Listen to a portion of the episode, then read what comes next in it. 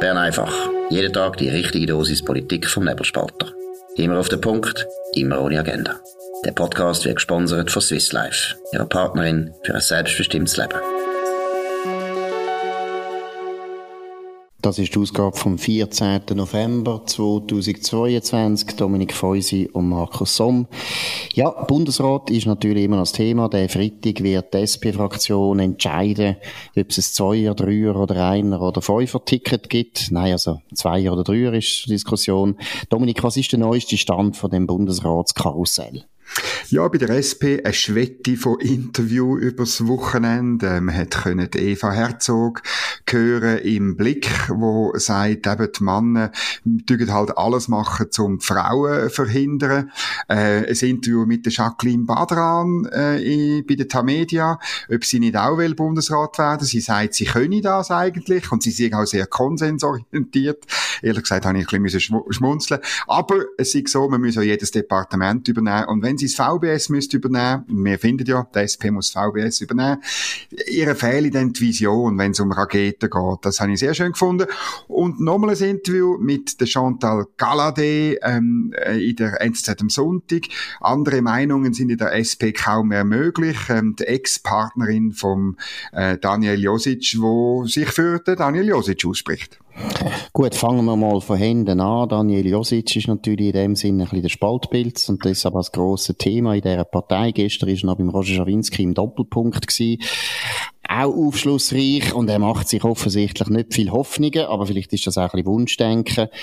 Was mich schon, wie soll ich sagen, irritiert und aus seiner Sicht müsste mich das erschüttern dass niemand außer Chantal Galladay, wo eben Ex-Partnerin ist und jetzt nicht einmal mehr in der SP ist, sondern GLP-Mitglied jetzt ist, dass sie die einzige ist, wo bis jetzt N öffentlich unterstützt. Und ich meine, das ist eigentlich schon bitter, oder? Ich meine, der Ständerat Zürich ist einer von der, ja, kann man schon sagen, Schwergewicht von dieser Partei. Kein einziger Mann in der Deutschschweiz, in der Fraktion, tut N öffentlich unterstützen.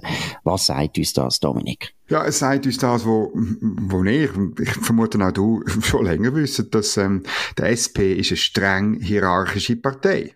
Das ist, ich kann mich gut erinnern, wo ich als ganz junger Köfferli-Träger da auftaucht bin und zum Beispiel probiert habe, äh, von meinem damaligen Chef äh, einen Vorstoß bei der SP anzubringen, äh, dass Leute mit unterzeichnen. Denn, meine, da muss man immer zuerst äh, zur äh, Fraktionschefin Heidi Fessler damals 2002, 2003 gehen. Und wenn die sagt, jawohl, ihr dürft, dann dürfen wir. Und auch, ja, können, können noch andere Beispiele sehen. Also, ähm, das geht richtig Kadavergehorsam. Das hat natürlich historische, ideologische Wurzeln, ist aber auch ein Erfolgsgeheimnis. Oder? Wenn du eine Partei derart hierarchisch, pyramidal organisierst, ja, dann hast du nie ein Problem mit Abweichlen vor den Medien. Gut, einerseits glaube ich, du hast äh, natürlich recht. Historisch gesehen ist das immer äh, eben eine Kaderpartei gewesen, nicht Kadaverpartei, aber Kaderpartei auf jeden Fall. Das ist die sozialistische Tradition, natürlich stark importiert seinerzeit von der grossen SPD nach, aus Deutschland in die Schweiz. Aber ich rede jetzt da wirklich von der Zeit vor dem Ersten Weltkrieg. Muss aber gleich sagen, Dominik, meiner Meinung nach hat sich das sehr verschärft. Also ich kann mich also gleich noch erinnern, dass es äh, zum Beispiel einmal unglaubliche Kriege gegeben hat zwischen äh, Rudolf Strahm und Peter Bodemann. Die haben sich öffentlich gegenseitig angegriffen und es hat auch noch andere gegeben, die da widersprochen haben. Also ich finde, es hat sehr zugenommen. Ich glaube, es hat auch zugenommen einerseits wegen der Jusoisierung, weil die Juso mhm. selber so eine Vorstellung haben von Kaderpartei. Die tun das auch noch stärker noch pflegen. Zweitens aber auch, weil die Partei eigentlich sehr unsicher geworden ist. Sie sind eben nicht mehr, sie sie sind eben meiner Meinung nach ideologisch, programmatisch viel weniger selbstsicher, als man das von außen einmal sieht. Aber gleichzeitig muss ich dir sagen, es ist also schon, ich finde jetzt für einen Josic, das ist bitter. Das ist also bitter. Keiner von diesen Männern, und es gehört ja ein bisschen um die Männer, die Deutschschweizer Männer müssen sich ja jetzt eigentlich wehren. Keiner von diesen Deutschschweizer Männern hat den Mumm, Niemand getraut sich, hinzustehen und zu sagen, ja, wir finden das gut, dass der Josic das gemacht hat. Mir kommt es ein bisschen vor, kannst du dich erinnern, früher in der Schule hat es doch das auch gegeben, wenn es irgendwie, weißt, irgendein Lehrer hat, äh, Prüfungen total unfair korrigiert und alle sind hässig vor der Stunde und nachher hat eine, ein Winkelried hat aufgestreckt und gesagt, ja, wir finden da, die Prüfung ist nicht so gut ausgefallen, wie sie haben das und das ein bisschen streng bewertet und dann grosses Schweigen im Saal. Und dann ist wirklich, können sichtlich zuschauen, wie der sich am eigenen Seil aufhängt. Und der Lehrer hat nur müssen warten, bis der verendet. Und mir kommt es jetzt ehrlich so vor beim Josic, also der haben es jetzt richtig aufgehängt. Er wird, ich meine, er muss auch schauen, in den ganzen Medien wird er ja jetzt voll durch den Gacko gezogen, oder? Überall heisst, was für ein Ehrgeizling, Egoman, also wirklich ganz schlimm. Von Zeitungen, die Gott verdeckeln, sonst äh, jedes Mal gesagt haben, der SP-Ständerat äh, Josic ist der Beste Beste, was es gibt. Also ist schon bitter. Also aus meiner Sicht als Daniel Josic würde ich nach dem ganzen Erlebnis würde ich mir schon überlegen, ja, ist das noch meine Partei?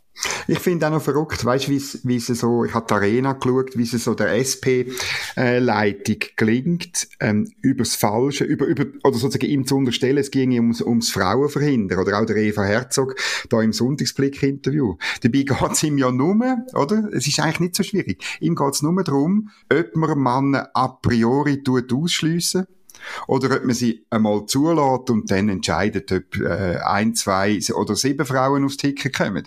Also, und das ist wirklich, also der, der Jon Pult, der gilt als eine grosse Hoffnung. Ich ich glaube, langsam tendiert er richtig ewiges Talent. Aber in der Arena hat er, man hat richtig das Gefühl gehabt, entweder versteht er wirklich nicht, was der Daniel Josic meint, es geht um den Zugang zu einer Kandidatur, oder er versteht, und dann ist wirklich eine bösartige Art und Weise, des bewussten Umdrehens, Nichtverstehens, ähm, ähm, und, und wo dann schon, wo mich dann halt schon ein bisschen so an totalitäre ähm, ähm, Zuckungen erinnert. Ja gut, ich glaube, er versteht es schon. Er ist ja eigentlich intelligent, der Jon Pult.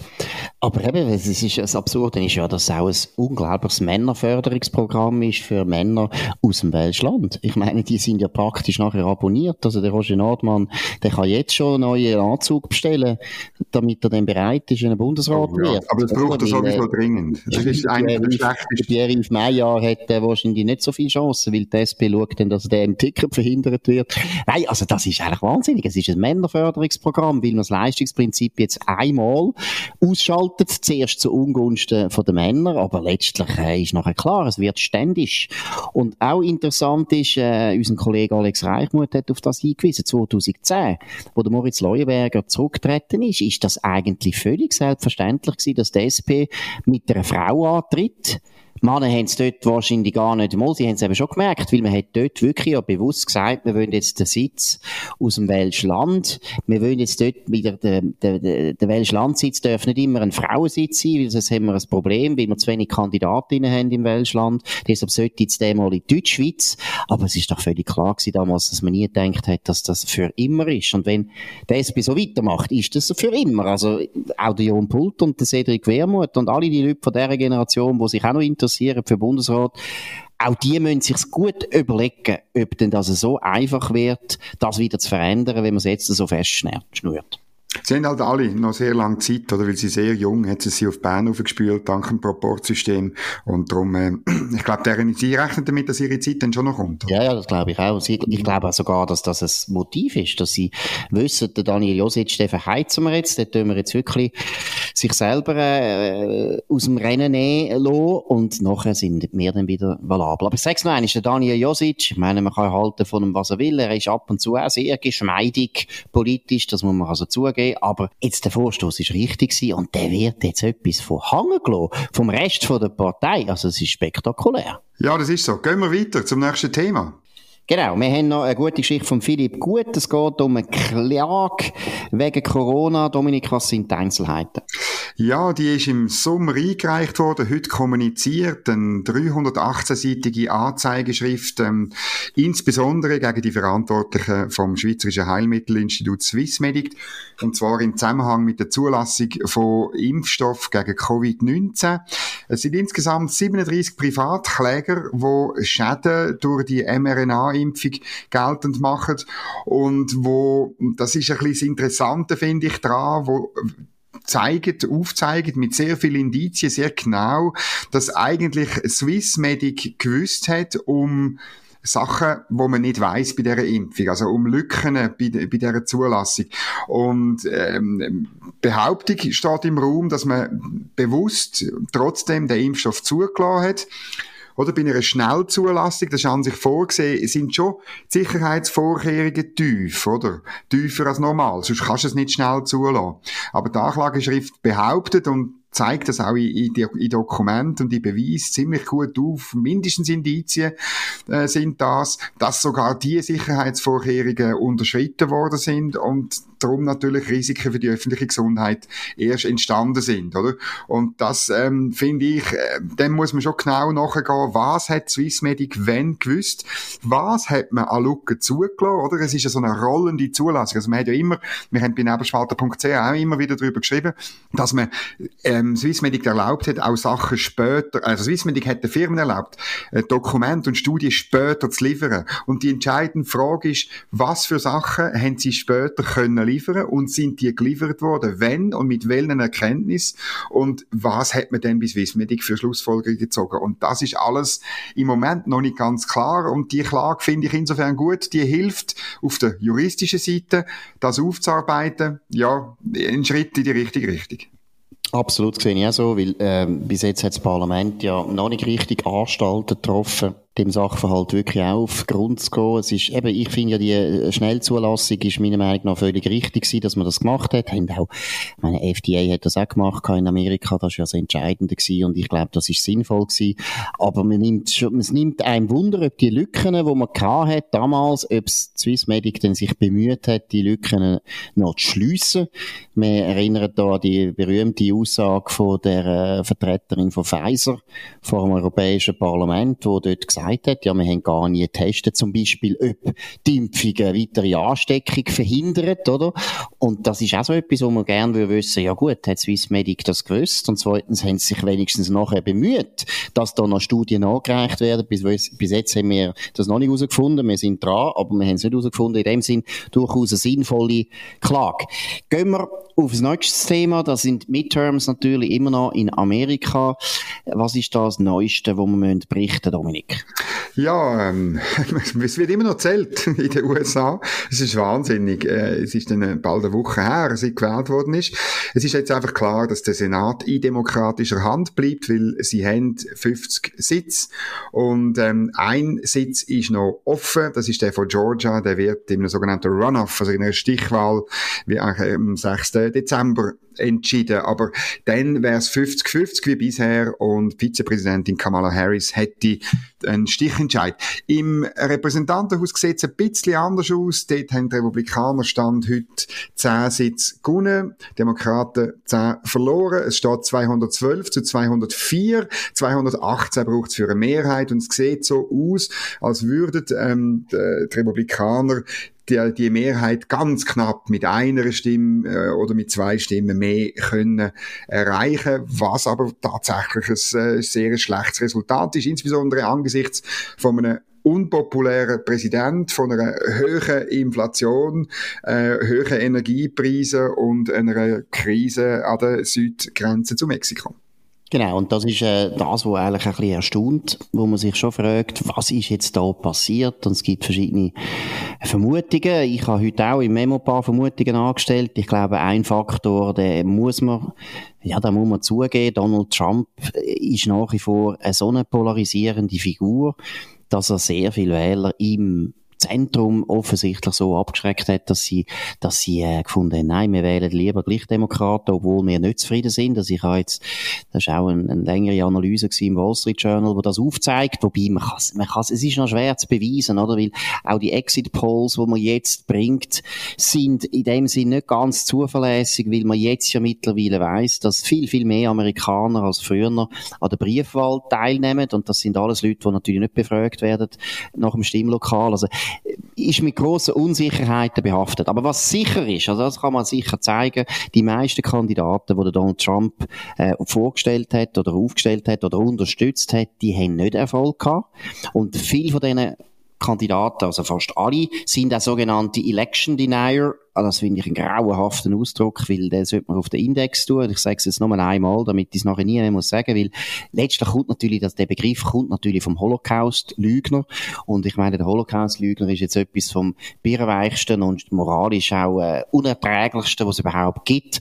Aber man tut ja jetzt auf der linken Seite einfach alle, die Fragen offen haben, zum Beispiel zuerst hat man beim Klima, äh, die Leute, die gesagt haben, ja, vielleicht stimmt nicht alles, was da erwartet wird, oder man könnte auch eine andere Politik machen, die werden jetzt als Klimalügner bezeichnet. Bei Corona haben wir das Gleiche erlebt. Und jetzt gibt's also die Election Denier. Aber was einfach stimmt, ist, die haben alle nicht gewonnen. Ich glaube auch, weiss nicht, wie du das siehst, Dominik, ich glaube, bei Wahlbetrug, das gibt's ja überall, auch in der Schweiz übrigens, gibt's viel mehr, als man denkt.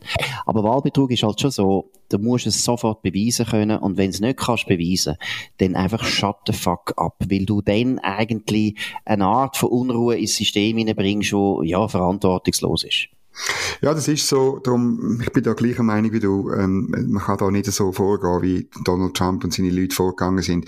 Gleichzeitig muss man wirklich sagen, oder, ähm, letztlich hat der Staat irgendwo durch schon, eine, schon fast eine heilige Pflicht bei, bei, beim Abhalten von Wahlen, wo ja wirklich der, der Kern von einer Demokratie darstellt, alles zu unternehmen und doppelt und dreifach, ähm, damit eigentlich so ich sage jetzt bewusst, so Gefühl gar nicht können aufkommen. Und ich halte auch gar nichts von diesen Experiment für E-Voting in der Schweiz. Das ist einfach, das ist etwas ganz Dummes. Es ist in der Schweiz komplett abgestürzt, weil Hacker haben ja geschafft, das zu manipulieren. Und an sich ist es tot, aber man darf nicht ähm, vergessen, die, die das wollen, fördern in der Schweiz, die werden mit dem wieder kommen. Das ist insbesondere die Bundeskanzlei, ähm, die kann man fast nicht bremsen, weil sie das Gefühl haben, das sei dann das Beispiel, wie der, wie der Staat eben dank Digitalisierung Digitalisierung effizienter wird. Er sollte es überall sonst machen, Elektronik einsetzen, außer bei dem Bereich, wo einfach hochsensibel ist. Genau, also anstatt dass man im BAG immer noch mit dem Fax arbeitet, genau. hätte man durchaus können digitalisieren beim E-Voting ja nicht vorwärts machen. Und ich muss sogar sagen, ich bin so weit, dass ich auch Briefwahl in der Schweiz skeptisch anschaue. Ich bin nicht ganz sicher. Ich meine, die Stimmbeteiligung ist nicht höher geworden. Man hat ja, das ist eigentlich das Argument gewesen seinerzeit. Man hat gesagt, ja, das ist gut für die Stimmbeteiligung, hat sich nicht äh, eingestellt. Die Stimmbeteiligung ist etwa gleich geblieben.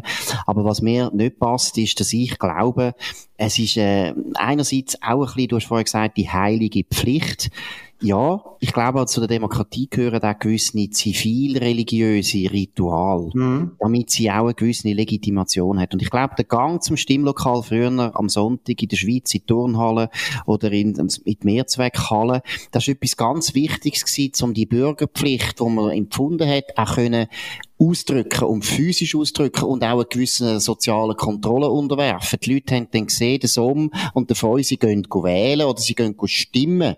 Und heute kann man das eigentlich im stillen Kämmerli beschließen, ob man es macht oder nicht. Das finde ich nicht gut und zurück auf Amerika, oder?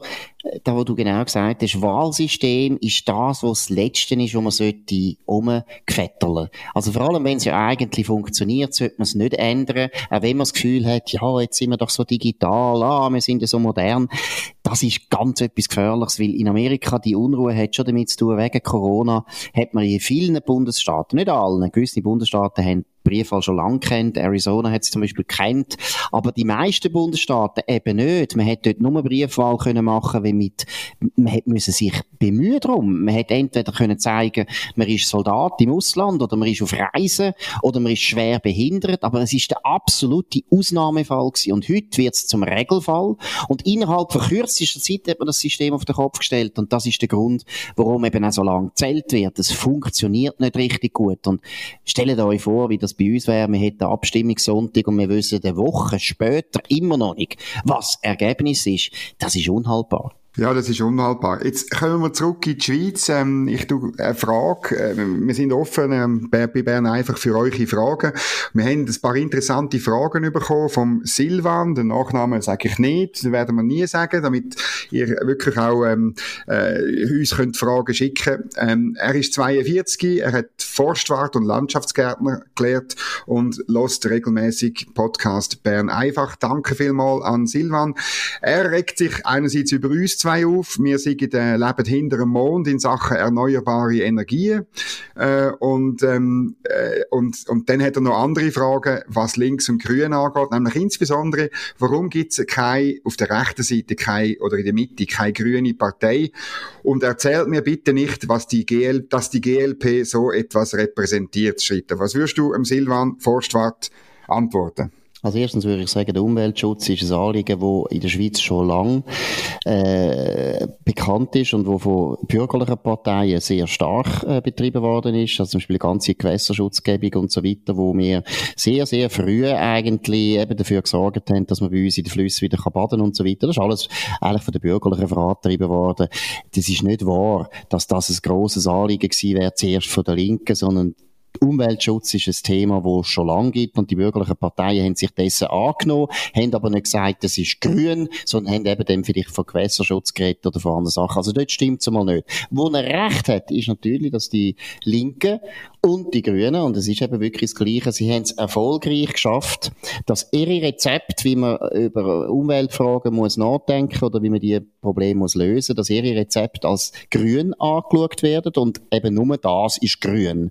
Und andere Lösungen werden nicht als grün angeschaut. Und zum Beispiel in der Klimapolitik muss ich sagen, Erneuerbare zu fördern, finde ich nicht grün. Wir haben dort unglaubliche Probleme bei der Entsorgung zum Beispiel, bei den Batterien ganz massiv. Wir haben dort auch Probleme Arbeitsbedingungen, das ist noch ein anderes Thema. Kernkraft ist aus meiner Sicht, aus einer ökologischen Sicht viel, viel intelligenter, viel besser, aber gilt einfach nicht als grün, weil die Grünen halt das Problem haben mit Atomkraft, an dem sind sie gross geworden, weil sie natürlich die Atombomben äh, immer können als Argument bringen, wo eigentlich nichts damit zu tun hat. Aber noch eines, Meiner Meinung nach ist es ein Etikettenschwindel von den Grünen. In vielen Fragen sind sie erstens links. Es gibt gar keinen Unterschied zu der SP. Und zweitens, dort, wo sie sagen, wir sind grün, sind es immer die gleichen Arten von Lösungen. Und es gibt eben liberale Lösungen für ökologische Probleme. Und dort, gebe ich dem Silvan recht, haben die Bürgerlichen sicher, was Marketing betrifft, ein kleines Problem. Ja, also das will ich auch betonen, oder? Also warum gibt es keine rechte äh, oder, oder Mitte grüne Partei? Das ist, weil äh, die bis jetzt einfach nicht, nicht äh, so Konzept entwickelt haben. Sie haben teilweise, das ist das Fatale gewesen bei der FDP, sie haben dann einfach mitgemacht, so halb, mitgemacht bei links-grünen Vorschlägen, zum Beispiel beim CO2-Gesetz, sind dort gescheitert, oder? Das ist eigentlich der Tiefpunkt gewesen von der pseudo-bürgerlichen oder eben pseudo-linken ähm, Grünpolitik gemacht durch Bürgerliche. Das habe ich eine Katastrophe gefunden, das gebe ich offen zu. Es wäre gar nicht so schwierig, äh, ähm, eine, bürgerliche äh, Klimapolitik zu entwerfen, eine, eine bürgerliche Energiepolitik, wo auch noch wirklich grün ist, zu entwerfen. Sie müsste eben zum Beispiel Atomkraft enthalten. Zum Beispiel wäre das die Blackout-Initiative, wo auch Leute aus der FDP mitmachen, wo Leute aus der Mitte sogar mitmachen, wo einfach sagt, wir müssen mehr inländische Energieproduktion haben, Stromproduktion insbesondere, und die muss klimaschonend sein. Und das ist dann klar, dann ist es halt auch Atomkraft. Also an dem spaltet sich dann ein bisschen die Geister und das, äh, das ist durchaus, das müssen wir eben den Mut haben dazu. Und es artet ein bisschen in Arbeit aus aus. Also Liberale sagen, Kostenwart ist wichtig. Ja gut, tun wir mal Kostenwart genau ausrechnen. Und so insbesondere auch beim öffentlichen Verkehr, auch äh, das einmal durchziehen. Und dann sieht es dann äh, eben so aus, dass der eigentlich ähm, Wohlstand vernichtet, oder? Und äh, man müsste dort aber halt ähm, einmal den Finger rausnehmen und sich anhocken und es artet halt am Schluss Politik in Arbeit aus, wie so vieles auf der Welt. Insbesondere auch, ich meine, das muss man einem Forstwart und einer Landschaft Landschaftsgärtner vermutlich nicht erklären, oder? Ja, und es fehlt natürlich eben, das hast du gesagt, den Bürgerlichen häufig einfach auch Mut, dass man sagt, ja, wir sind für eine gute Umweltpolitik, wir wollen auch eine gute Natur und das ist selbstverständlich, ist ja ein No-Brainer. Ich meine, es gibt ja keinen Mensch, der unseren Planeten zerstören Das ist auch so eine linke Legende. Nein, wir wollen den Planeten überhaupt nicht zerstören, aber die Rezepte, die sie uns vorschlagen, das sind alles Rezepte, die entweder nicht funktionieren oder auf Kosten sind von den ärmeren Leuten. Zuerst auf Kosten der ärmeren Länder, das muss man auch mal betonen, die ganze Klimapolitik von uns ist absolut auf Kosten der ärmeren Länder. Wenn wir die daran hindern, dass sie sich entwickeln, weil sie nicht können Energie, äh, billige Energie können nutzen dann werden die arm bleiben. Und das Zweite ist, dass es eben häufig natürlich einfach nicht zu dem Ziel führt, wo man will. Man will ja eben, wenn man sagt, Klimapolitik ist wichtig, dann kommt man Atomkraft nicht vorbei. Über der ehrlich ist und wirklich sich Sorgen macht ums Klima, weiß das und alle anderen sind eigentlich nicht so ganz ehrlich. Gut, das ist es gewesen. Ich hoffe, dass der Silvan das mehr oder weniger vernünftig findet. Jetzt kann er sich wieder melden und nochmal eine Frage stellen oder kann auch protestieren oder uns sonst äh, den Schlötterling anhängen. Sind wir schmerzfrei, ist kein Problem. Das ist es von Bern einfach am 14. November 2022. Dominik Freusi und Markus Somm. Es freut uns, dass ihr dabei gewesen sind. Ihr sind in guter Gesellschaft. 150.000 Abonnenten hat Bern einfach. Das ist am schnellst, schnellst wachsende Podcast überhaupt in der Schweiz. Und in dem Sinne freuen wir uns uns, wenn wir morgen wieder für euch da sind, am 5 auf dem gleichen Kanal. Wir wünschen einen schönen Abend. Das war Bern einfach, immer auf den Punkt, immer ohne Agenda. Gesponsert von Swiss Life, ihrer Partnerin für ein selbstbestimmtes Leben.